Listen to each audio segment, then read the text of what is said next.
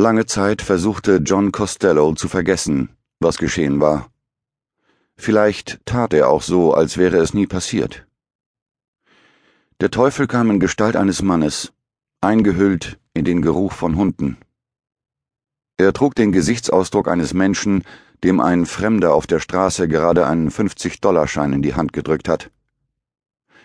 Eine Art selbstzufriedenes Staunen. John Costello erinnerte sich an das panische Flügelschlagen, als die Tauben davonflatterten, als hätten sie Bescheid gewusst. Er erinnerte sich daran, mit welcher Eile die Dunkelheit hereingebrochen war, als wäre sie irgendwo aufgehalten worden, und versuchte nun ihre Verspätung wieder aufzuholen.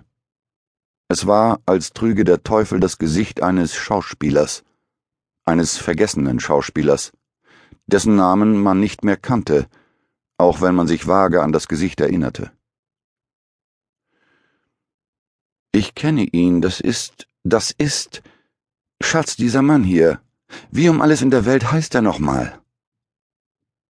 Viele Namen, und sie alle bedeuteten dieselbe Sache.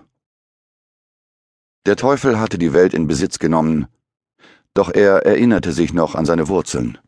Er erinnerte sich, dass er einst ein Engel gewesen war, hinabgeschleudert in die Gehenna wegen Verrat und Meuterei. Und er hielt sich zurück, so gut er konnte. Aber manchmal konnte er eben nicht. Irgendwie hatte es etwas Ironisches, wie Sex in billigen Motels mit unattraktiven Nutten. Etwas derart Intensives zu teilen, so nahe, und doch niemals seinen wirklichen Namen preiszugeben. Sich für nichts Bedeutsames schuldig zu fühlen, mit anderen Worten, unschuldig. John Costello war fast 17 Jahre alt. Sein Vater besaß ein Restaurant, wo alle zum Essen kamen. Nachdem es geschehen war, war John niemals mehr derselbe. Nachdem es geschehen war, verdammt, sie waren alle nicht mehr dieselben.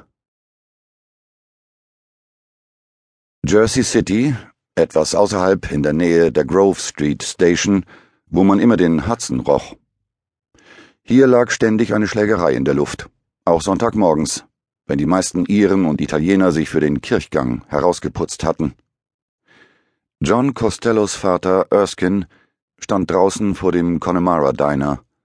Es war benannt nach den Bergen, wo seine Vorfahren im Love Mask und Love Corrib gefischt hatten wo sie ihren Fang nach der Abenddämmerung nach Hause trugen und Feuer anzündeten, wo sie Geschichten erzählten und Lieder sangen.